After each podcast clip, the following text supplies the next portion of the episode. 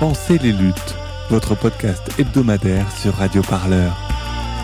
Pour penser ensemble les mouvements sociaux. Salut à toutes et à tous, très heureux de vous retrouver de nouveau dans ce rendez-vous de penser les luttes.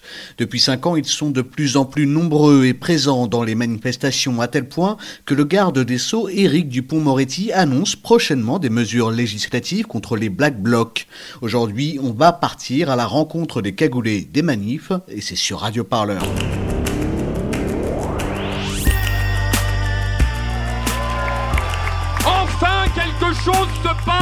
Pensez les luttes. Pensez les luttes, Quelque chose, mais quoi? Votre podcast hebdomadaire sur Radio Parleur. Il faut arrêter de parler en notre nom. Parce qu'on est assez grand pour parler, on est assez grand pour prendre la parole. On en a ras-le-bol d'entendre des phrases de merde. Une émission pour penser ensemble les mouvements sociaux. Peu importe ta couleur, peu importe ton appartenance sexuelle, peu importe qui tu es, peu importe ce que tu manges, ce combat t'appartient.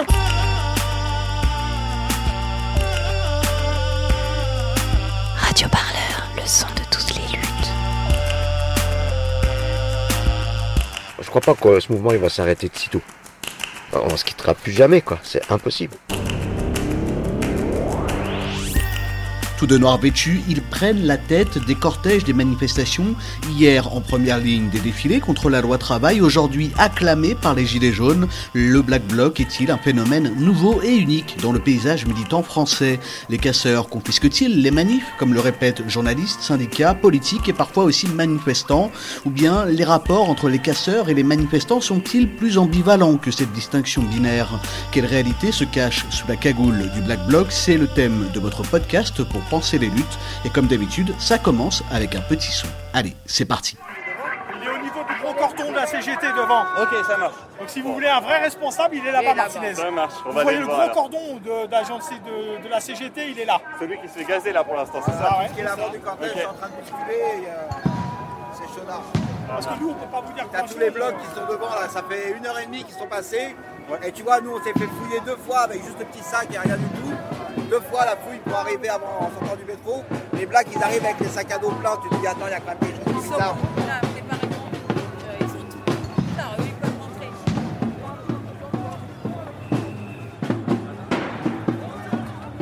Moi, je m'appelle Odile. Je suis retraitée, j'étais médecin, mais j'ai que 1000 euros de retraite par mois. On m'explique qu'il y a des black blocs, des casseurs, c'est pas les mêmes. Enfin, tout ce que je sais, c'est que moi, je les avais repérés. Ils ont, leur, euh, ils ont le visage couvert, ils ont des casques, ils ont, ils ont des, des cagoules. Et donc, je les ai vus tous groupés derrière une banderole noire. Et je me suis dit, j'ouvre ma gueule, je vais leur dire ce que je pense. Ai dit, vous êtes des vendus, vous êtes payés par Macron, vous faites le jeu de Macron, etc. Et là, ils m'ont poussé, ils m'ont fait, fait tomber par terre, mes lunettes ont, valdingué à je sais pas combien de mètres. Et voilà, voilà ce qui s'est passé. Madame, euh, alors ils n'arrêtent pas, ils m'ont dit, euh, mais madame, si on ne casse pas, on ne nous entendra pas. Moi, pour moi, c'est pas du tout le, le bon plan. On nous écoute pas, mais c'est pas. On est, on est complètement discrédité avec ces casseurs-là. Et c'est ce que Macron veut. Donc les mecs qui cassent font le jeu de Macron, c'est évident. Allez, prenez le programme Radio Parleur. Deux réactions prises à chaud chez des manifestants au micro de Radio Parleur. C'était le 1er mai 2019 à Paris dans le cortège des manifestants. Alors les mots sont lancés, on va en parler avec nos invités, je vais vous les présenter. Isabelle Sommier, bonjour. Vous êtes spécialiste des mouvements sociaux et de la science politique, professeur de sociologie politique à l'université Paris 1 Panthéon-Sorbonne et chercheuse au Centre européen de sociologie et de sciences politiques. Vous êtes notamment l'autrice de nombreux ouvrages, dont La violence des marches politiques des années 1980 à nos jours, un ouvrage en codirection avec Nicolas Lebourg que nous avions également invité sur Radio Parleur. Et prochainement, vous sortirez un nouveau livre, Les violences politiques en France depuis 86. Ça sortira le 21 mars prochain, pile pour l'arrivée du printemps. Émeline Fourment, bonjour. Vous êtes aussi chercheuse au Centre d'études européennes et politiques comparées et vous êtes également rattachée au Centre Marc Bloch de Berlin. Vous, vous travaillez sur les usages et les réappropriations des théories féministes dans les milieux libertaires de Berlin et de Montréal. Et vous enseignez actuellement la science politique et la sociologie à l'Université de Rouen, où vous vous trouvez en ce moment même où nous enregistrons cette émission. Vous êtes aussi l'autrice d'un article Femmes en noir, stéréotypes de genre dans les Black Blocs, car on va le voir avec vous, derrière les Black Blocs, derrière les cagoules se trouvent aussi des femmes et des luttes pour y garantir l'égalité entre les genres. Mais tout d'abord, je commence avec vous, Emeline. Un peu de recul historique. Ce terme de Black Bloc, il est finalement assez récent dans le répertoire du mouvement social. Il n'est ni français ni anglais. C'est un phénomène qui est né en Allemagne de l'Ouest et qui a ensuite beaucoup voyagé. Oui, c'est ça. Alors, euh, le terme exact, c'est Schwarzer Block. Donc, c'est euh, sous ce nom qu'il euh, a été désigné en Allemagne où il est né. Donc, certains disent que c'est à Berlin, d'autres à Brême. Donc, les, villes se disputent la, naissance des Black Blocs et c'est une tactique qui donc apparaît dans le cadre du mouvement des squats et qu'on retrouve très très vite aussi dans le mouvement antinucléaire en Allemagne dans les années 80. Et ensuite, cette pratique, alors d'abord, elle a servi à défendre des squats qui devaient être évacués euh, pour les, sur les mobilisations antinucléaires, euh, c'était pour bloquer euh, des accès à des, des, centrales nucléaires ou des, les trains qui ramènent les déchets, donc le, train Castor, pour bloquer ce genre de, de, de fonction, le fonctionnement en fait des, de, de, de l'industrie nucléaire. Et au fur et à mesure, il, il, a été utilisé pour bloquer euh, des manifestations euh, néo-nazis. Donc ça, c'est actuellement la plus grande utilisation du Black Bloc en Allemagne. Euh, donc les manifestations néo-nazis, elles apparaissent après la réunification de l'Allemagne euh, dans les années 90, et à ce moment-là, c'est surtout pour ça qu'il est, qu'il est utilisé. Et dans les années 90, en même temps que euh, donc il connaît cet essor en Allemagne, il y a une diffusion transnationale de la tactique, notamment à la faveur du mouvement altermondialiste. Et donc là, le moment un peu clé qui a fait que que le monde a, vraiment pris connaissance de, des Black Blocs. Il y en avait avant euh, ailleurs qu'en Allemagne. C'est euh, le, sommet de Seattle.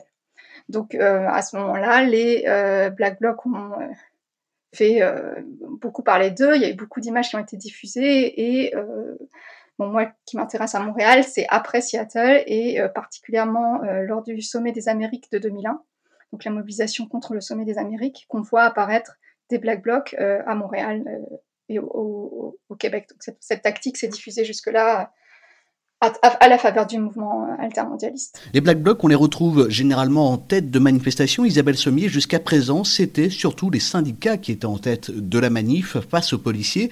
Euh, jusqu'en 2016, la France est restée assez longtemps étrangère à ce type de pratique. Oui, très certainement. Depuis 2016, on a une, un, développement de, des militants autonomes dans tous les sens du terme, c'est-à-dire euh, ceux qui sont dans les cortèges de tête euh, parce qu'ils veulent manifester de façon autonome hein, des syndicats et en tout cas pas sous, leur banderole, et puis euh, des autonomes au, sens politique du terme, même si Emeline le, soulignait à juste titre, hein, c'est vraiment avec les mobilisations altermondialistes que l'on voit réapparaître le phénomène, Seattle en 99, mais euh, également en, 2003, par exemple, hein, lors de la mobilisation anti-G8.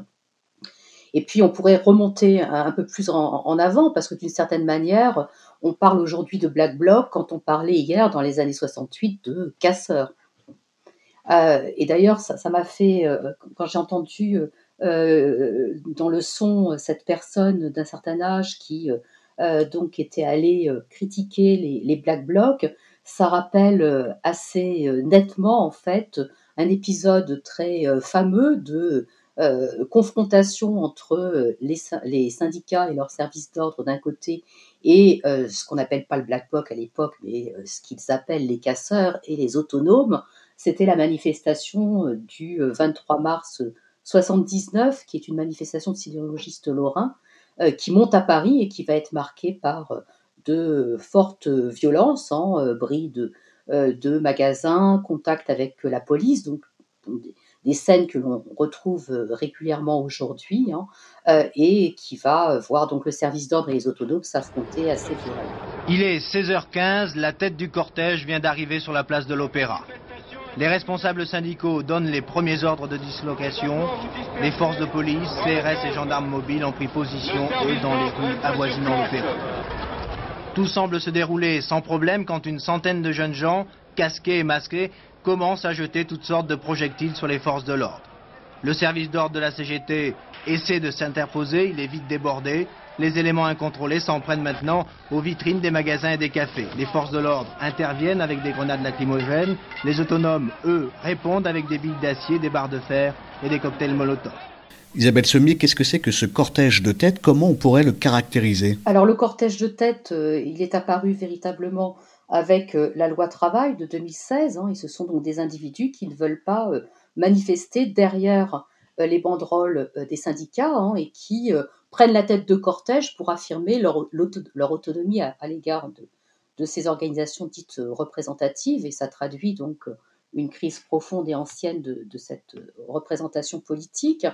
Mais il y a eu un premier, euh, je dirais, un, précédent hein, qui a commencé en fait euh, ce, phénomène de, manifestation euh, moins, moins institutionnalisée ou pas institutionnalisée. Hein. C'est lors de la mobilisation du MILI, hein, du mouvement interlutte indépendant, qui a été créé en 2013 et qui faisait des, des, cortèges entre guillemets sauvages, en donnant des rendez-vous avant le cortège officiel le 11h à, Nation ou à, République. Je voulais simplement rappeler euh, quelques chiffres hein, pour voir l'extension du phénomène des 10 Black Blocs et puis euh, euh, plus largement du cortège de tête. Hein. Je pense qu'il faut, enfin, faut les distinguer, mais en même temps, ils sont ensemble, si je puis dire. Hein. le 1er mai 2018, on comptait plus de 14 000 personnes dans le cortège de tête, donc défilant devant le cortège officiel, qui était de 27 000, je crois. Et au sein de ce, cortège de tête, il y avait euh, à peu près 1200 Black Blocs, d'après les médias, alors qu'au 1er mai de l'année précédente, en 2017, il n'y avait que 800 personnes dans, dans, le cortège de tête et 150 parmi les Black Blocs, toujours selon les médias. Alors évidemment, ces chiffres doivent être pris avec précaution, mais on voit quand même la, croissance de ce double phénomène. Ce Black Bloc, il est parfois idéalisé, parfois aussi fantasmé. On va revenir euh, sur le cortège de tête un peu plus tard, mais avant ça, je voudrais vous proposer d'écouter un extrait de ce reportage de BFM TV. Ça date du 16 décembre. Une femme, gilet jaune, interpellée dans la manifestation parisienne contre la loi sécurité globale. Elle a été mise en examen peu après, soupçonnée de déclencher avec un parapluie arc-en-ciel les violences attribuées au Black Bloc, ce qu'elle conteste. Ce parapluie arc-en-ciel au cœur de la manifestation de samedi contre la loi sécurité globale est suspecté d'être un déclencheur des violences attribuées au Black Bloc. Sa propriétaire, une femme gilet jaune nommée Moon, a été mise en examen mardi soupçonnée de faire un signe de ralliement au Black Bloc. Évidemment, c'est un son qui fait réagir. Plein de questions se posent sur ce Black Bloc, sur cette organisation. La plupart des descriptifs euh, médiatiques, on l'a entendu, euh, des prises de parole aussi politiques, l'analyse comme une organisation qui, quelque part, dispose de, de liens centralisés, de moyens de communication, d'une hiérarchie. Isabelle Sommier, on vient de l'entendre, on a même parlé d'une chef du Black Bloc avec euh, son parapluie. Bah, écoutez, c'est toujours un peu la même chose, c'est-à-dire qu'il y a un logiciel euh, daté hein, euh, où euh, les pouvoirs publics cherchent une tête en quelque sorte, hein, qui serait à la tête des violences, qui serait à la tête des manifestations, etc. Alors c'est peut-être parce que ce logiciel, il vient effectivement des années 68 avec des organisations d'extrême gauche qui étaient très structurées, mais c'est pas plus du tout le cas avec les dix Black Blocs parce que on l'a dit, hein, c'est d'abord une, c'est une tactique hein, euh, de manifestation et qui fonctionne sur le principe des groupes affinitaires, donc euh, qui privilégie le regroupement par euh, petits groupes hein, qui sont soudés par des liens préalables. Et donc il n'y a, pas, a pas de tête, il n'y a pas de chef et il n'y a pas de hiérarchie et donc pas de commandement. Donc ça m'a plutôt, je dirais, fait sourire, mais ça renvoie aussi à une série de d'entorse à la liberté de, manifester que l'on connaît depuis 2009, euh, hein, euh, avec euh, cette idée que les manifestants ont l'intention de recourir à la violence comme si c'était planifié. Alors je ne dis pas que pour certains, ils n'en ont pas l'intention, bien entendu, hein, mais pour une grande part, je pense que ce n'est pas uniquement de l'intention euh, et, de la préparation. Emeline Fourment, Isabelle parlait à l'instant de groupes affinitaires. Ces groupes affinitaires, ils représentent combien de personnes à peu près? Comment ils rentrent dans cette pratique du Black Bloc? Ça dépend beaucoup. Alors effectivement, comment rejoindre le Black Bloc? En fait, il n'y a pas vraiment de, procédure. Hein. Il y a tout ça, tout ça. Il faut oublier ce, cadre de pensée. Mais euh, oui, on y va, on y va en groupe. Euh, en général, au moins deux personnes. Euh, pas trop non plus de personnes parce que sinon on n'est pas très mobile, donc euh, de 2 à 5 personnes, parfois 6, voilà. Et euh, la, la, façon de reconnaître les autres personnes qui font partie du bloc, ben, c'est l'accoutrement. donc voilà le, le hoodie et le hoodie noir et et le, le, masque. Donc c'est comme ça qu'on se reconnaît. Et à partir de là, euh, il y, a y a quand même un savoir militant euh, du, du, Black Bloc qui est très euh, développé euh, en Allemagne, mais qui qu'on retrouve maintenant aussi en France. Hein, mais comment est-ce qu'on forme des chaînes Comment est-ce qu'on on, on, protège quelqu'un euh, d'une arrestation en, créant une espèce de bouclier tout autour pour qu'il puisse se changer ou qu'elle puisse se changer. Donc il y, a tout un savoir militant qu'on apprend sur place, en fait, euh, initié par d'autres. Ce phénomène du Black Bloc, il est de plus en plus médiatisé. Il y a aussi euh, des manifestants et des manifestantes qui se sensibilisent à cette pratique par mimétisme. Alors oui, ça c'est le, phénomène français euh, où effectivement là on a une, euh, de plus en plus de gens qui euh, rejoignent euh, le bloc et euh, qui sont pas forcément intégrés dans des sociabilités euh, libertaires, ce qui n'est pas tout à fait le cas en Allemagne. En Allemagne, on est d'abord intégré à des sociabilités libertaires, un militantisme anti-État, anticapitaliste et contre toute hiérarchie.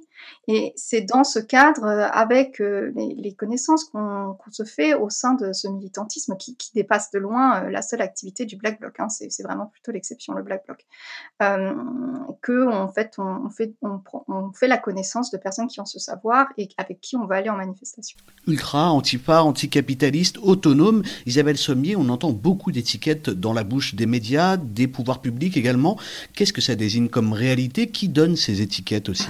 Alors, euh, bon, le, les termes, hein, euh, c'est des termes qui euh, sont lancés par l'adversaire, si je puis dire, hein, c'est-à-dire les pouvoirs publics, les policiers. Alors, on a la mouvance anarcho-autonome, on a l'ultra-gauche, etc. Hein, donc, pour aller vite, on pourrait dire évidemment que ce sont des militants des activistes anticapitalistes, ça, ça va sans dire, hein, à la gauche de l'extrême gauche, alors que les casseurs d'hier, ceux de 68, c'était donc dans des groupes d'extrême gauche, et puis ils sont composés effectivement de différentes, c'est une mouvance avec euh, différentes sensibilités hein, qui peuvent être, comme vous l'avez dit, euh, des sensibilités plutôt autonomes, plutôt antifa, euh, suivant les, manifestations, plutôt anarchistes, euh, et puis une qui se développe beaucoup, mais on en parlera mieux que moi, hein, ce sont également les féministes radicales hein, que l'on retrouve de plus en plus dans cet ensemble. Il y a des gens qui rentrent dans un bloc de façon presque opportuniste, en venant dans une manifestation, un bloc se forme, ils le rejoignent. Euh, il y a quand même des appels euh, à manifester, à se former en black bloc qui circulent en amont des manifestations, euh, des analyses aussi en aval, on lit ça sur certains sites, sur Paris Lutte Info. Comment on sait qu'un bloc va se former? Alors, euh... Alors, moi, ce que, que je connais, c'est qu'il y a que les donc en Allemagne les, black blocs en fait on sait qu'il va y avoir un black bloc à partir du moment où il y a un appel à bloquer une marche néo-nazie par exemple qui euh, sont assez fréquentes en fait hein, et donc euh, voilà. Donc ça c'est c'est su. C'est su de la même manière quand il y a des appels à manifester euh, il y a eu ces appels à manifester contre euh, lors de Blockupy, donc euh, contre, contre les banques notamment. Donc dans ces cadres-là, euh, tout le monde sait qu'il va y avoir un bloc, il n'y a même pas besoin de, de, s'en, parler. Je pense qu'actuellement, c'est un peu la même chose en France. C'est-à-dire que euh, le bloc ayant pris euh, une telle importance, on peut se douter qu'il y aura un bloc. Ensuite, on s'organise bien sûr avec son groupe affinitaire et il peut y avoir des appels à manifester euh, en bloc. Euh, donc euh, moi, c'est pas ce que je connais le plus, mais voilà, il y, en a qui circulent en France. Donc voilà, il n'y a pas effectivement, il n'y a pas de, il n'y a pas une personne qui va dire on va faire ça. Il faut que pour déjà pour qu'un bloc fonctionne, il faut qu'il y ait des, des, personnes qui arrivent et qui arrivent avec la tenue adéquate. Et ensuite, tous ces petits groupes peuvent prendre des décisions différentes et donc euh, ils ne vont pas forcément toujours faire la même chose. Euh, après, il faut quand même dire que euh, la première ligne, hein, quand, euh, quand ils forment un, cortège, la première ligne a un pouvoir de décision bien plus grand sur les, autres lignes puisque les autres suivent. Donc il y a quand même au sein du bloc des hiérarchies qui se créent, euh, des personnes qui prennent plus de décisions que d'autres et ça c'est aussi des choses qui sont intéressantes à observer si on s'intéresse à la vie interne du bloc. Isabelle Sommier, c'est une mouvance, on l'a dit, plurielle. Il y a quand même euh, des canaux de discussion formels, informels, des analyses qui sont proposées, euh, soit à travers des ouvrages, des livres, soit aussi sur Internet. Ah oui, sans, aucun doute. Hein. C'est une mouvance qui est quand même très très bavarde et surtout qui est très graphomane. Hein. Euh, énormément de livres, hein, énormément d'écrits, énormément effectivement de, sites, et puis où sont rendus compte effectivement du déroulement de telle ou telle manifestation, mais également des débats, hein, parce que la, stratégie du Black Bloc, elle, fait, elle, peut faire débat. Hein.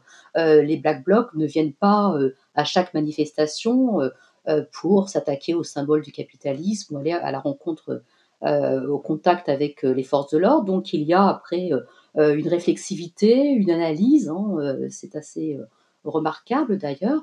Et puis sur le, sur le moment, hein, dans, le moment de la manifestation, les téléphones portables jouent un rôle, alors avec des, données cryptées bien entendu, hein, jouent un rôle important.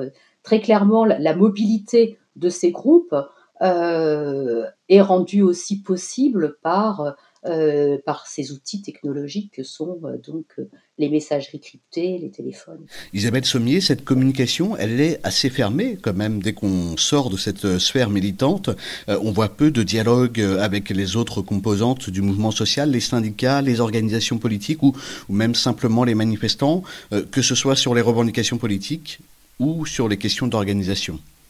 Oui, parce que euh, il y a au bas mot une défiance euh, réciproque. Hein, euh, ni les uns ni les autres ne sont preneurs en quelque sorte de contact. Hein, pour les syndicats, a fortiori pour la CGT, hein, c'est, ce sont des, des, adversaires. Hein, et puis dans ces milieux, il n'y a pas beaucoup d'appétence pour parler avec des gens qui ne sont pas, qui ne sont pas de, de ce milieu. Hein. Donc il y a une euh, une méfiance réciproque, mais euh, ce qui, enfin, je pense qu'il est important de noter quand même, c'est que compte tenu du, développement euh, considérable des violences policières lors des manifestations, surtout depuis les Gilets jaunes, hein, eh bien, cette répression policière a eu quelquefois un impact hein, qui a été de solidariser des militants qui donc sont de cette mouvance, on va dire Black Bloc, pour aller vite, hein, avec des militants euh, syndicaux qui auparavant les regardaient avec euh, défiance, en particulier euh, chez les, syndicalistes de Solidaire, et ça explique sans doute cette croissance du cortège de tête qui peut quelquefois aider donc les Black Blocs en, en, cachant, en les cachant lorsqu'ils ils changent de vêtements ou en se solidarisant. Evelyne Fourmont, il faut aussi quand même le rappeler à nos auditeurs, à nos auditrices, le Black Bloc, euh, ce n'est pas que de la casse, c'est aussi des défilés parfois sans aucune violence, pacifique. Quand elle a lieu, cette casse, elle est en général assez ciblée. Alors, euh, normalement, c'est une casse très ciblée. Euh, peut-être peut-être rappeler que dans un, un, Black Bloc, il ne vise pas forcément la casse. Et il n'y a pas toujours de casse quand il y a un black bloc. Les deux ne sont pas forcément liés, même si on les, on les lit beaucoup en ce moment en France parce que euh, parce que c'est ce qu'on observe. Euh, ensuite, oui, il y a des cibles et parfois ça peut être très préparé, parfois ça l'est moins, mais euh, et ces cibles sont discutées au sein du mouvement. Et quand il y a une erreur, il va y avoir une discussion sur l'erreur de la cible. Alors un, exemple typique, c'est quand des quartiers populaires vont des, des, structures dans des quartiers populaires vont être attaquées. C'est-à-dire que même un distribank dans un quartier populaire selon euh, une grande partie euh, des personnes qui participent dans les Black Blocs, ne devraient pas être attaquées. Le problème, c'est que quand vous avez euh, des manifestations qui, qui amènent plein de, militants qui ne sont pas des habitués de la ville, des locaux, ils ne savent pas forcément quel est le quartier populaire et lequel n'est pas le quartier populaire. Et donc parfois, ça amène à, des, disputes aussi entre militants locaux et euh, qui sont venus pour, euh, pour voyager. Donc ça, c'est un exemple qui, montre bien que les, les, cibles sont choisies et elles doivent en, général, euh, alors ça dépend bien sûr de, du cadre dans lequel les personnes se mobilisent. Si euh, elles se mobilisent dans le cadre d'une manifestation antifasciste, ça va être une cible plutôt d'extrême droite. Donc on va aller euh, taguer, euh, casser la vitrine d'un local euh, ou quelque chose comme ça. Ensuite, si c'est une manifestation plus anticapitaliste ou en tous les cas qui s'attaque, s'attaque aux questions d'inégalité de, de, de, classe, Euh, là, euh, ça va être plutôt les banques qui vont être, euh, qui vont être taguées, aussi le, le McDonald's, les McDonald's. je pense aussi dernièrement, il y a eu en France BMW. voilà, donc des, des, des, grandes marques en fait qui sont attaquées. Et ensuite, vous avez les cibles féministes. et les, les, cibles féministes, là, ça dépend encore du, cadre. au Québec, ça, ça, a pu être des églises. Isabelle Semier, cette casse de symbole du capitalisme, elle est parfois assez floue pour les gens de l'extérieur qui, voient ces images à la télé ou en manifestation qui n'ont pas euh, ces clés euh, de compréhension de, ces symboles qui sont visés bah, D'une certaine manière, dans les, affrontements en manifestation, hein, sont rarement euh, des affrontements ou de la casse qui sont revendiqués explicitement. Alors, Évidemment, pour, ces, activistes, hein, le pillage de certains magasins symboles du capitalisme est légitime car ça relève de euh, la réappropriation sur le vol capitaliste hein, et puis la libération d'un territoire, ça relève de euh, la constitution de zones autonomes euh, temporaires, c'est-à-dire libérées momentanément de l'emprise de l'État. Hein, mais il faut connaître déjà ces thèmes pour, pour les comprendre d'une certaine manière, parce qu'à destination d'un public profanes qui ne connaissent pas, qui ne connaît pas Akimbe, qui ne connaît pas l'historique du mouvement autonome italien, etc., c'est pas tellement clair. Euh, et, d'où la facilité avec laquelle la presse euh, ordinaire, la presse marchande et euh, les pouvoirs publics disent n'y voir que de la casse gratuite. Parfois, entre les différents groupes, c'est aussi des cibles qui varient. Hein. Chacun analyse là où commence le capitalisme, là où il finit. on se souvient par exemple de, de cet Emmaüs euh, qui avait été euh, attaqué euh, par des membres du bloc. il y avait des raisons très précises en fait. Oui, parce qu'il fallait savoir en fait, parce qu'en en fait, voilà, il y avait des salariés de d'Emmaüs qui s'étaient plaints quelques jours avant, je crois, hein, de, des conditions de travail. Mais sauf que si vous ne le savez pas, effectivement, vous assistez à ça et vous êtes interloqué, voire choqué. C'est pour ça, comme je vous le disais, il n'y a pas véritablement de volonté de, de parler, d'expliquer ses actions en dehors de son propre cercle. Derrière la casse ciblée politiquement, il y a une théorie qui revient régulièrement à chaque mouvement social, c'est celle du policier infiltré. Maintenant, il faut que les policiers républicains, qui, pour beaucoup d'entre eux, marquent une distance avec les ordres qui leur sont donnés, certains ont fait valoir leur droit de retrait, tant ils sont épuisés, affirment d'une manière beaucoup plus forte leur opposition à un certain nombre de consignes et de pratiques. Les pratiques dont je parle, euh, c'est cette euh, présence dans les cortèges de manifestants de personnes infiltrées qui jettent des pierres, brisent des vitrines et ensuite sortent des brassards de police. Des policiers. Vous voulez dire qu'il y a des policiers qui jettent des pierres, qui brisent des vitrines euh, Oui, puisque j'ai même mis une photo sur mon blog et certains auront peut-être reconnu la voix de Jean-Luc Mélenchon sur le plateau euh, d'ITélé. Il y a aussi cette idée, Isabelle Semier, on l'a dit, qui revient régulièrement, c'est celle du policier infiltré qui se livrerait à la casse euh, pour faire démarrer les violences, une sorte d'agent provocateur, l'idée que quelque part, euh, ce ne sont pas les manifestants qui font dérailler la manifestation, mais bien le pouvoir et la police. Oui, là aussi c'est classique, hein, euh, cette rhétorique de l'agent provocateur, euh, on la retrouve euh, au début des années 70. J'évoquais tout à l'heure la manifestation des sidérurgistes lorrains du 23 mars 79, où le service d'ordre de la CGT dit avoir attrapé un casseur qui en fait était un, policier. Alors le fait qu'il y ait des tentatives d'infiltration sans doute, hein, dans le mouvement altermondialiste, il y a eu des affaires assez célèbre d'ailleurs hein, euh, de, ce type. Hein. Euh, en même temps, euh, c'est compliqué quand même pour la police hein, d'infiltrer entre guillemets ces, groupes parce que ils sont quand même très très mobiles. donc je dirais pas que ça n'existe pas dans l'absolu parce que historiquement ça s'est fait, donc pourquoi ça se ferait pas encore aujourd'hui? Mais évidemment, mais c'est surtout voilà une façon de distinguer de façon très classique entre les bons manifestants, qui sont des manifestants pacifistes, hein, et puis les mauvais manifestants, ceux qui cassent et qui sont des éléments incontrôlés extérieurs. Hein, et ça, c'est une rhétorique tout à fait classique dans les organisations euh, euh, partisane ou syndicale. Cet aspect politique, ces revendications, elles sont aussi assez inaudibles hein, quand elles tentent de se faire entendre dans les médias. Je vous propose d'entendre un extrait de cet échange sur RMC. Un homme intervient au téléphone en se présentant comme pratiquant du Black Bloc. Il échange avec les personnes présentes en plateau. C'est peu après le 1er mai 2018. Bien sûr, on a, des, réseaux, bon, sur l'informatique, donc c'est encore plus simple. On a des réseaux euh, pour discuter derrière, et je peux vous dire que c'est impressionnant le nombre de gens qui arrivent chaque jour, quoi. C'est, euh, moi, ça fait 5 ans. C'est impressionnant ou c'est inquiétant Attends. Alors pour vous, c'est inquiétant, mais moi, ça fait 5 Pour, ans. pas que pour vous, pour vous aussi. Parce qu'un jour, on 5 s'en prendra à vous. Parce que l'idée, c'est de casser Mais ceux qui écoutez, sont pas d'accord avec vous. j'ai une famille, des enfants, mes enfants, je veux pas qu'ils vivent dans ce monde-là, et je suis prêt à payer. de violence pas que vous de créez souci. Et, les- et nos Bon, enfants attends, vont pas y moi je refuse, moi je, pardon, mais je refuse de discuter avec une petite guape fasciste. Je refuse de dialoguer avec quelqu'un qui utilise la violence comme cela et qui utilise, et qui utilise son verbiage de demeurer, de demeurer pour expliquer qu'il va frapper des gens. Moi je ne discute pas avec toi.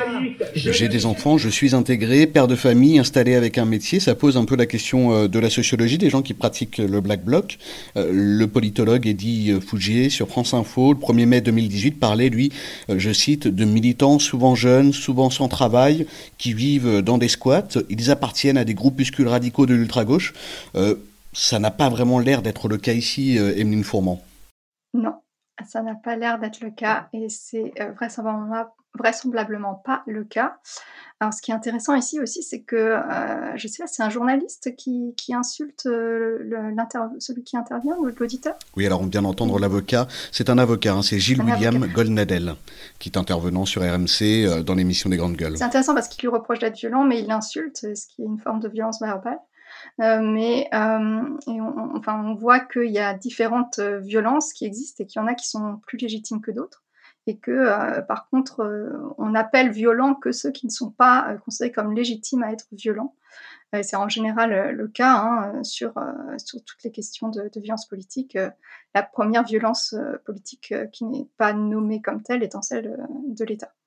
Donc oui, le, le profil, pour, pour revenir à cette question, hein, donc effectivement, c'est pas rare d'avoir euh, des, personnes qui euh, ont un travail. Alors il y a des jeunes, hein, euh, il y a une majorité de jeunes en général dans les Black Blocs, mais il n'y a pas que des jeunes.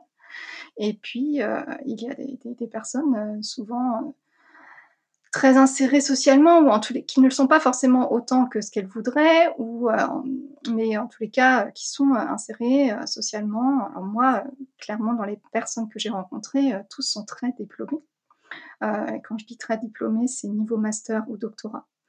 Euh, donc, euh, enfin tous, il y, a, toujours des exceptions et, euh, ces, personnes très diplômées côtoient effectivement au quotidien des personnes qui sont, euh, on dirait, marginalisées euh, dans la société pour de multiples raisons, parce que ont un problème euh, de santé, parce que euh, elles viennent d'une famille euh, des, des- classes populaires, mais ça c'est plutôt rare, et euh, soit parce qu'aussi euh, elles sont euh, dans une position euh, de genre, donc par exemple les- elles sont trans et donc euh, sont marginalisées à ce titre. Donc il y a, euh, aussi euh, une, proximité avec, euh, les, groupes euh, de solidarité avec euh, euh, les personnes usagères de drogue, etc. Donc il y a, une, euh, proximité avec euh, certaines marginalités sociales, mais euh, on est euh, face à des personnes qui globalement euh, sont quand même euh, tout à fait euh, euh, en fait capables d'articuler un discours politique de manière claire et distincte, euh, qui ont appris à faire ça, qui ont tout le capital scolaire pour le faire et qui ne le font pas. Et donc,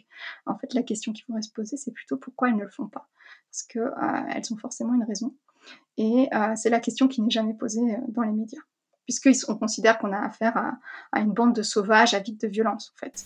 Emeline Fourment, il y a différentes sensibilités, différents groupes affinitaires, il y a aussi différentes cibles et différentes façons de participer à un Black Oui, Bloc. tout à fait. Après, je ne sais pas si c'est lié à la diversité idéologique. Moi, globalement, je trouve que la, la- la diversité idéologique, euh, elle est perspective pour les personnes qui sont à l'intérieur, euh, parce qu'il y a des, voilà, des clivages internes et des, des- un univers de sens qui est propre euh, aux personnes qui euh, participent au, au Black Bloc. Mais euh, globalement, quand même, on est sur des personnes qui sont d'accord sur un certain nombre de fondamentaux euh, qui, qui les rassemblent, et notamment dans cette idée d'être contre les hiérarchies.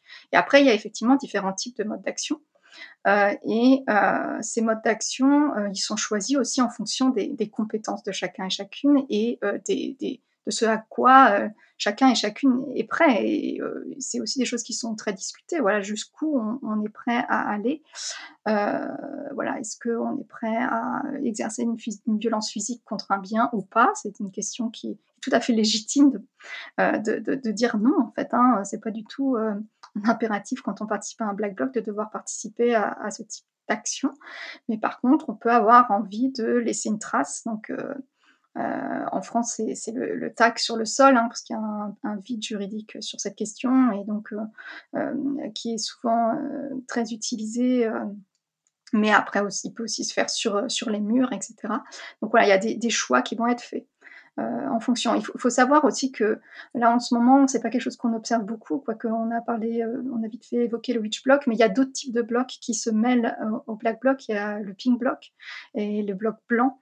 Donc c'est d'autres d'autres techniques. Hein. Le pink block c'est euh, plutôt des mouvances queer qui vont alors se, mettre en se déguiser en pop pom girl de façon très exagérée et vont euh, essayer de, vont, vont, vont, aussi aller à l'affrontement en fait avec les policiers, mais en, en, leur agitant des pompons, des pompons de pop-up girl sous le nez ou des choses comme ça pour un peu rire d'eux. Donc euh, ça c'est ça c'est une, une, une, méthode qui, qui est différente. Euh, et puis les, le bloc blanc qui euh, lui est un, un bloc qui euh, se recouvre de coussins et de, de, matelas. Enfin le corps se recouvre voilà de, de, coussins et matelas pour se protéger et qui donc va, pas exercer la violence, mais va s'exposer à la violence, mais en, tout en étant protégé par ses, par ses, coussins. Ça, ça fait très longtemps qu'on n'a pas vu, mais par contre, les pink blocs, on, on en a vu notamment euh, en France pendant euh, les mobilisations contre la manif euh, pour tous. Ce bloc blanc, ce sont les fameux tutti bianchi qu'on a pu voir durant le G8 à Gênes en 2001, euh, pour la plupart d'ailleurs plutôt non violents. D'ailleurs, on parle souvent de la figure du casseur au masculin, euh, très viril, euh, comme s'il n'y avait que des hommes quelque part dans le black bloc. Emeline Fourment, non seulement les femmes sont bien présentes, mais elles ont aussi des rôles parfois très genrés dans les formes que peut prendre le black bloc. Oui, alors c'est ça. En fait, je pense qu'il faut, distinguer deux choses. Il y a d'abord l'image qu'on a du Black Bloc, l'image qui est renvoyée euh, dans les médias et l'image qu'on en a aussi spontanément du fait de, notre socialisation dans une société euh, genrée, c'est-à-dire qu'on associe la violence et ou la menace, hein, euh, le, fait d'incarner la menace au masculin. Et donc, on se dit, euh, comme en fait, c'est pas très facile de, distinguer les personnes dans un, dans un black bloc, puisque c'est le principe, tout le monde a le même uniforme et, et les visages sont masqués. Donc, à moins d'être dedans, on a du mal à distinguer euh, les personnes. Et donc, euh, ce qu'on voit, c'est surtout une masse de personnes en noir et euh, donc neutre. Et le neutre, euh, dans, une société genrée, il est masculin. Donc, on pense que c'est des hommes. D'autant plus que c'est un, un, groupe qui incarne la menace. Hein. Je pense que plus que un groupe viol, enfin un groupe un groupe social, j'entends, hein, c'est pas un groupe constitué, hiérarchisé, etc. Mais euh, voilà, qui forme un groupe sur, ce moment qui, euh, peut euh, donc laisser l'impression qu'il est, masculin. Donc ça, c'est la première chose, la perception, le, regard biaisé qu'on porte spontanément sur le black bloc. Et ensuite, il y a ce qui se passe à l'intérieur qui est un peu plus complexe, puisqu'il y a beaucoup de femmes dans les black blocs. Alors, je ne sais pas exactement, là je, dois avouer que je, je, je n'ai pas fait assez d'observations en France pour savoir si c'est nouveau ou pas qu'il y ait autant de femmes dans les black blocs, parce que actuellement tout le monde en parle comme quelque chose de nouveau et moi j'ai un doute puisque euh, en tous les cas euh, ceux que j'ai observé euh, on n'est pas loin du 50-50 donc il y, a, vraiment beaucoup de femmes à ma connaissance dans les black blocs et depuis longtemps. Alors la question dans ce cadre c'est qu'est-ce qu'elles vont faire spontanément choisir de faire comme tâche et qu'est-ce que euh, on va leur laisser faire. Et là, il y a des interactions entre euh, participants en black bloc qui sont euh, parfois même très spontanées, hein, en général très spontanées, et qui font que les, femmes occupent une place de deuxième ligne, je dirais. Donc, il est rare que les femmes soient aussi équipées que les hommes. Il y en a toujours, hein, mais elles sont souvent moins équipées elles sont, qu'est-ce que ça veut dire moins équipées? C'est-à-dire que notamment en termes de protection, elles viennent simple, elles en ont pas beaucoup et euh, elles viennent avec euh, le strict minimum, et c'est-à-dire la tenue noire. Euh, alors en France, comme en ce moment, il y a beaucoup d'usage des gaz lacrymogènes, etc., et des LBD. Bon, j'imagine qu'elles sont plus équipées que ce qu'on peut voir sur les manifestations que moi j'ai observées en Allemagne et au Québec. Et donc qu'elles sont, euh, qu'elles ont aussi, par exemple, des lunettes euh, pour se protéger des, lunettes de piscine, par exemple? Ensuite, euh, souvent, c'est pas elles, et euh, c'est sans doute aussi pour ça qu'on croit qu'il n'y a que des hommes dans le Black Bloc qui vont aller casser la vitrine. Alors il y en a, hein, à, à, nouveau, c'est pas des règles, mais c'est des tendances. Donc il y, y, a des femmes qui vont pouvoir porter ce type de, de gestes, mais souvent c'est des hommes qui font ces gestes-là. Et souvent aussi, on les laisse pas aller en première ligne. C'est-à-dire que quand il s'agit de partir en manifestation sauvage, par exemple, euh, normalement, il y a une première ligne, une première ligne qui va prendre les décisions de où va aller cette manifestation. Et euh, cette première ligne est pas toujours, voire même euh, quasiment jamais occupée par des femmes. Alors, il y a des moments où, euh, en fait, disons que face à ce, type de, problème, c'est en fait souvent ces femmes, elles essayent, mais elles, on leur laisse pas faire les choses. Donc euh, voilà, les hommes vont les pousser et puis elles se retrouvent tout d'un coup euh, en deuxième ligne alors qu'elles n'ont rien demandé. Et donc c'est euh, pour cela qu'il y a donc des groupes de black bloc affinitaires composés uniquement de femmes qui se, qui se forment et qui vont s'imposer. Donc il y a des moments comme ça où on a euh, des, des, groupes de femmes qui s'imposent, qui s'imposent en, première ligne, qui s'imposent dans une action ou qui vont organiser une action seulement entre femmes pour ne pas avoir à euh, gérer le fait que peut-être elles vont être euh, tout d'un coup au dernier moment écartées par un camarade masculin pour faire de la place et pour qu'il soit au devant de l'action.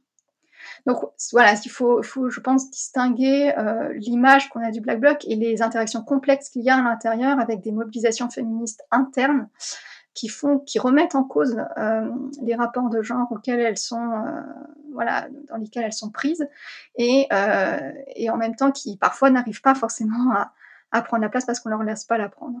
Première ligne, deuxième ligne, cagoule, pétard, fumigène, lunettes de natation, euh, tenue en noir. Il y a aussi une dimension très importante sur l'être et le paraître, sur l'ambiance qui se dégage de ce cortège.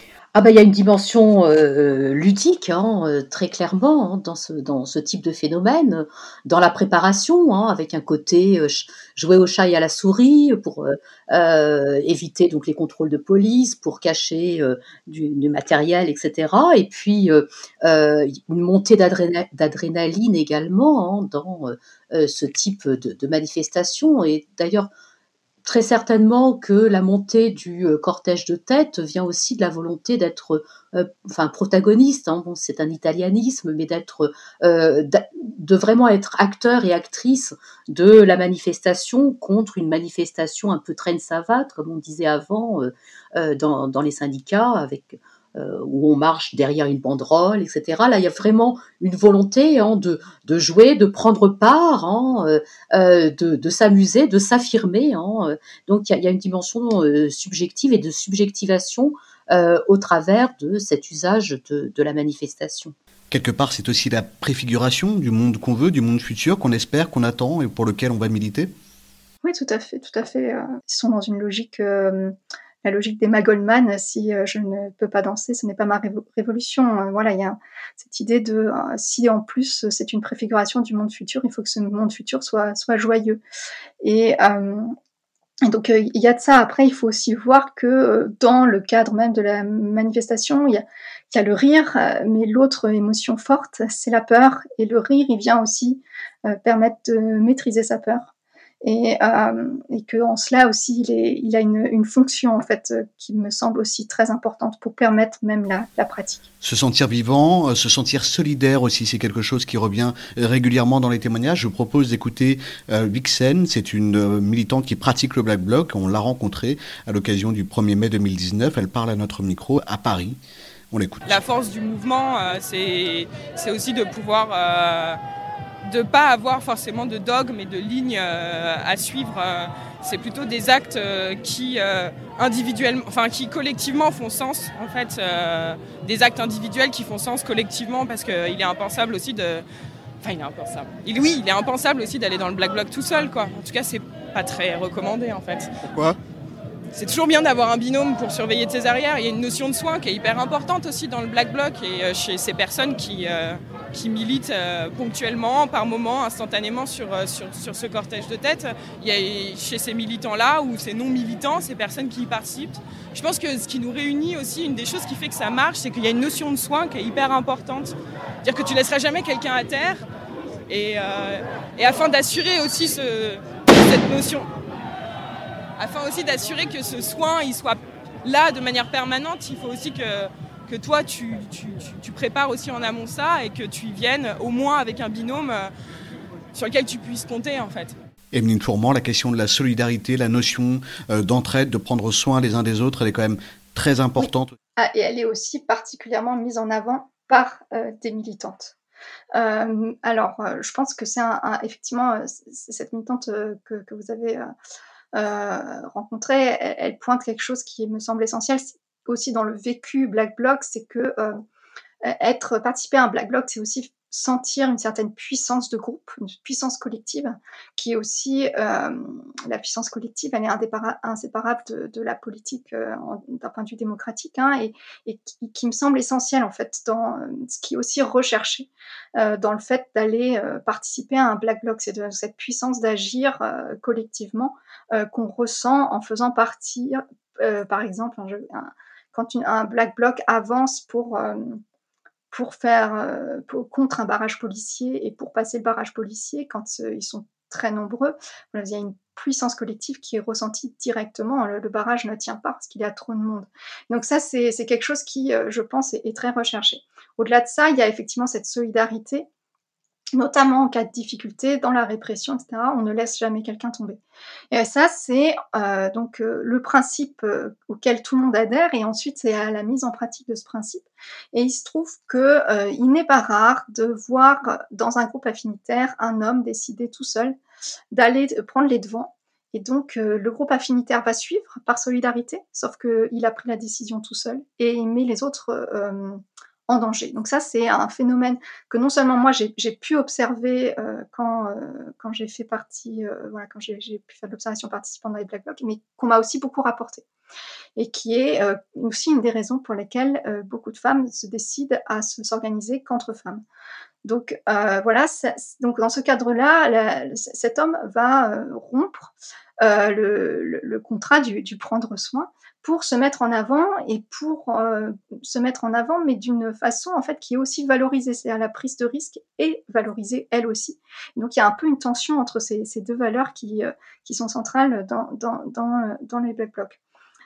Et dans, ce cadre, donc c'est surtout les, femmes qui assurent ce prendre soin. Euh, donc euh, ça, ça s'observe aussi. Euh, alors je ne sais pas à quel point les, street medics sont liés au Black Bloc, aux personnes qui dans les Black Blocs euh, en France, mais en, Allemagne euh, et au Québec, elles le sont, et c'est souvent des femmes qui, assurent euh, la fonction de street medic. C'est aussi souvent des femmes qui vont servir de bouclier humain. Donc pour protéger quelqu'un d'une arrestation, pour protéger aussi quelqu'un pour, pour permettre aussi de créer un sas, pour secourir une personne, etc. Donc c'est beaucoup les femmes qui assurent, qui assurent ce, ce, rôle de, de prendre les coups pour, pour les autres, de ne pas laisser tomber les autres, etc. Dans ce cortège de tête, tout le monde n'est pas en noir, hein, mais on y voit une certaine forme de solidarité ou du moins de sympathie avec les militants qui pratiquent le Black Bloc. Beaucoup de ces militants euh, du cortège de tête euh, valorisent la violence politique ou du moins euh, se montrent solidaires avec elle, parfois finissent par y recourir. Je vous propose d'écouter un autre témoignage de manifestant du cortège de tête. Il s'appelle Nicolas, il intervient sur BFM TV. Bonjour Nicolas. Euh, vous, vous avez 25 ans, vous êtes chauffeur de car. Vous étiez à la manifestation euh, samedi. Euh, vous étiez parmi les Black Blocs ou à côté des Black Blocs? Je... Entre les deux, on va dire. Entre les deux. Comment on fait pour être entre les deux, Nicolas? Ça veut dire quoi? Ça veut dire que vous voulez pas tout à fait nous dire que vous êtes Black Bloc, mais que vous l'étiez quand même un bah, peu? je ne, suis, je, ne, je suis pas Black Bloc, mais euh, je les suis assez régulièrement. Enfin, je ne suis pas Black Bloc. Euh, je ne suis pas, euh, je ne fais, je suis pas violent, on va dire. Je ne fais pas de violence envers les policiers. Je, je ne casse pas des banques, Mhm. mais je soutiens le Black Bloc. Donc vous êtes, vous êtes, vous étiez physiquement à leur côté, mais de manière passive? Oui, voilà, passive. Euh, je préviens, par exemple, quand euh, quand les forces de l'ordre arrivent ou quand euh, euh, vos confrères euh, filment euh, filment les têtes euh, des Black Blocs. Donc on essaye d'écarter euh, d'écarter tout ça. Vous Je êtes un peu, devenu, vous fait, êtes un peu je- indique des Black Blocs. Voilà, je, je je les aide. Je les aide en Et- contrepartie, on va dire. Et vous les aidez, euh, vous les aidez pourquoi, Nicolas? Comment vous, comment vous Parce pouvez justifier tout ça? Il y a eu les manifs gilets jaunes. Euh, quand je me suis fait tirer dessus, alors que je ne faisais rien, je n'étais ni Black Bloc Je n'étais rien en fait. J'étais juste Mhm. un manifestant gilet jaune qui venait euh, manifester. J'avais le droit. Mhm. J'ai reçu un tiers d'LBD. Mhm. J'ai reçu un tiers d'LBD et qui m'a sorti de là alors que les flics allaient, euh, enfin les, la, la- c'était pas la brave, c'était la BAC, venaient vers moi pour euh, bah, pour me charger. C'est les Black Blocs qui m'ont sorti de là. C'est les Black Blocs qui vont sortir de là et c'est presque par, euh, par reconnaissance vis-à-vis d'eux que maintenant vous les soutenez? Par rapport aux années 80, aux années 90, cette montée en puissance du cortège de tête, elle coïncide avec une crise euh, du syndicalisme, de la démocratie représentative et quelque part aussi euh, de la délégitimation des syndicats par le pouvoir. Ah bah, ce qu'on entend là très clairement, euh, c'est deux choses. Enfin, moi j'entends deux choses. D'une part, euh, au sein du cortège de tête, il y a tout un, dégradé d'attitude vis-à-vis de la violence et euh, des groupes euh, qui, y recourent, hein, qui peut être de la passivité ou de la passivité bienveillante, de la solidarisation, du mimétisme également. hein.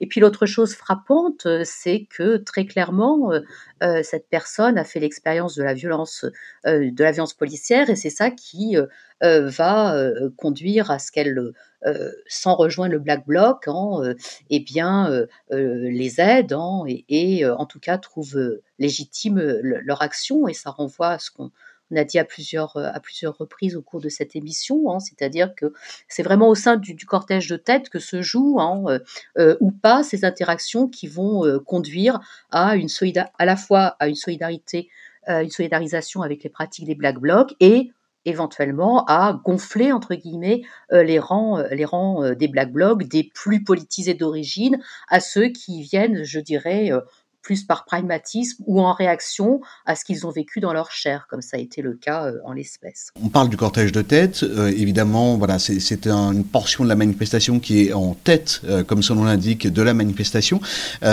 C'est une place éminemment symbolique. C'est là où on trouve d'habitude le carré de tête, toutes les personnes assez connues, les porte-paroles, les secrétaires des principaux syndicats, ou en tout cas les dirigeants des partis politiques. C'est une place très symbolique.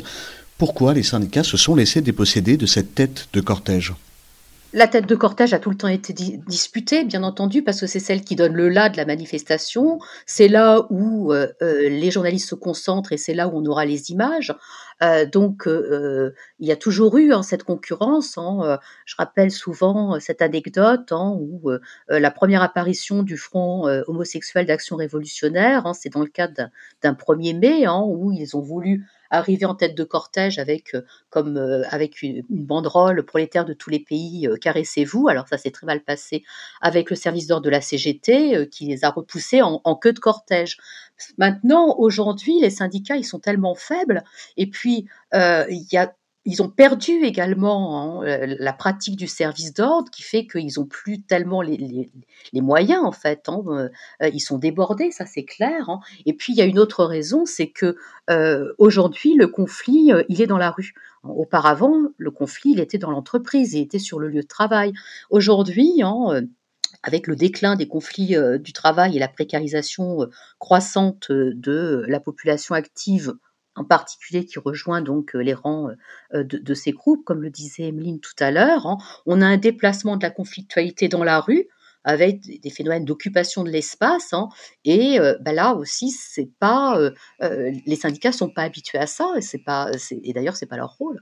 La manifestation ne s'est dégagée de euh, l'émeute du 19e siècle que euh, de deux façons. hein. D'une part, par l'organisation des cortèges euh, avec la CGT ou d'autres, hein, et puis la mise en place de services d'ordre pour bah, maintenir l'ordre interne. Et puis ça, bah, aujourd'hui, c'est en totale perdition, c'est clair. Et en même temps, s'il n'y a pas de cortège syndical, il n'y a pas non plus de cortège de tête. Euh, sans ce cortège syndical, le Black Bloc est euh, régulièrement mis en échec ou nassé justement par la Oui, police. effectivement. Et puis, euh, il y, a- il y a une autre chose hein, qui explique euh, les réactions euh, négatives hein, de certains militants syndicaux à l'endroit euh, des Black Blocs, c'est que cette pratique émeutière des manifestations hein, fait que la peur dont parlait Emeline, qui, traverse le cortège tête très certainement, elle traverse également les manifestants potentiels. On sait que depuis euh, euh, les Gilets jaunes, hein, enfin le, mouvement des Gilets jaunes et la répression auquel ils ont, il a donné lieu, hein, euh, la peur conduit euh, de plus en plus de gens à ne pas se rendre en manifestation. Emeline Fourment, on entendait dans ce début d'émission euh, ces remarques de la part des deux manifestants qui disaient voilà, les Black Blocs arrivent dans la manifestation, ils sont pas contrôlés, ils sont pas arrêtés, ils pourront repartir sans problème. cette répression, pourtant, elle est bien là, elle est bien présente. Il y a des blessures chez ces manifestants et ces manifestantes qui pratiquent le Black Bloc. Il y a aussi une répression qui est à Ah oui, tout à fait, tout à fait. Euh, elle, est elle est là, les, blessures existent. Euh, alors particulièrement en France en ce moment, hein, parce qu'il y a une stratégie euh, de maintien de l'ordre qui est pas tout à fait la même que, qu'en Allemagne. D'ailleurs, sur ce sur ce point, on pourrait dire que faut toujours voir aussi que les Black Blocs s'organisent en fonction d'une stratégie policière. on l'entend bien dans, dans, votre reportage audio que que vous avez fait donc euh, les, les, les, personnes s'organisent en fonction de, de, ce qui vont arriver, ce qui, ce qui va arriver. C'est aussi pour ça que on a de plus en plus de gens qui se protègent autant. Hein. Moi, j'ai jamais vu euh, de, de, black bloc aussi protégés que dans comme que ce qu'on voit actuellement. En France. Donc oui, bien sûr, les blessures sont là. Euh, elles, en, elles, en, amènent parfois même jusqu'à jusqu'à l'hôpital. Euh, voilà. On observe notamment depuis plusieurs années une coordination beaucoup plus importante entre les différentes polices à l'international, notamment un fichage euh, des manifestants et des manifestantes qui pratiquent le Black Bloc. Tout à fait. Les, les Allemands sont même précurseurs sur la question. Euh, D'ailleurs, c'est sans doute ce qui explique que en Black Bloc en Allemagne, on ne vient pas avec son téléphone. Donc cet usage de signal, euh, par exemple en, France, est assez euh, étonnant euh, pour moi parce que normalement, ce que je connais moi, c'est des téléphones qui, qui sont des vieux téléphones, pas des smartphones, et qu'on n'utilise que pour les manifestations. Pourquoi? Parce que il y a une surveillance très très assidue et que les téléphones sont retrouvés même si on n'a pas envoyé de SMS à travers des fonctions GPS. Donc ça, c'est, euh, quand je vous disais que les, militants s'adaptent aussi aux stratégies policières, euh, ça peut être aussi vis-à-vis des stratégies euh, policières de surveillance. Et tout à fait, il y a tout un système de surveillance qui est euh, international, où on a eu d'ailleurs dernièrement un, cas. Euh, alors dernièrement avec le confinement, je sais, je sais plus ce que ça veut dire. Je, je, crois que c'était quand même il y a deux ans maintenant, où il y a eu les, les, Allemands qui ont été arrêtés à côté de Biarritz. Euh, donc des, des, Allemands qui, euh, des jeunes Allemands qui, a, on ne sait pas trop s'ils allaient manifester il y avait un sommet qui était organisé dans, au Pays Basque, euh, ou si euh, est-ce qu'ils étaient là pour les vacances ou pour manifester ou pas. En tous les cas, ils ont été arrêtés en France et une des raisons pour lesquelles ils ont été arrêtés, c'était parce qu'ils avaient des livres euh, militants de gauche euh, dans, dans, le coffre de la voiture. Euh, et donc, ils ont été soupçonnés de vouloir semer le grabuge à l'occasion des mobilisations contre Sommet.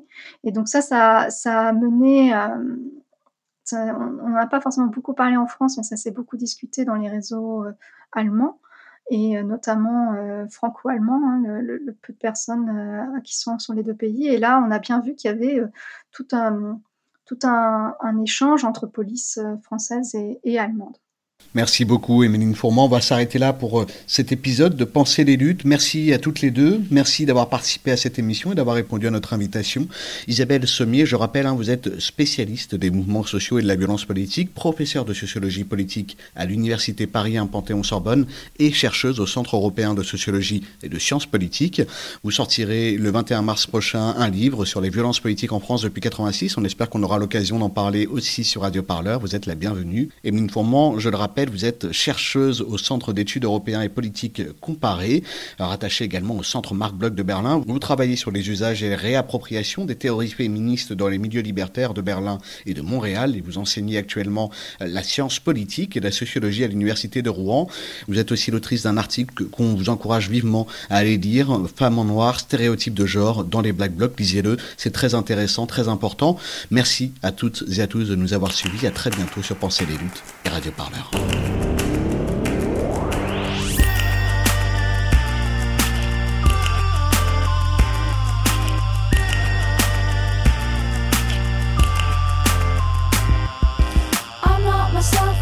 Less than anything, and what we have is not what it seems. We are the vices waiting for the virtues. We're not kings, we are not kings.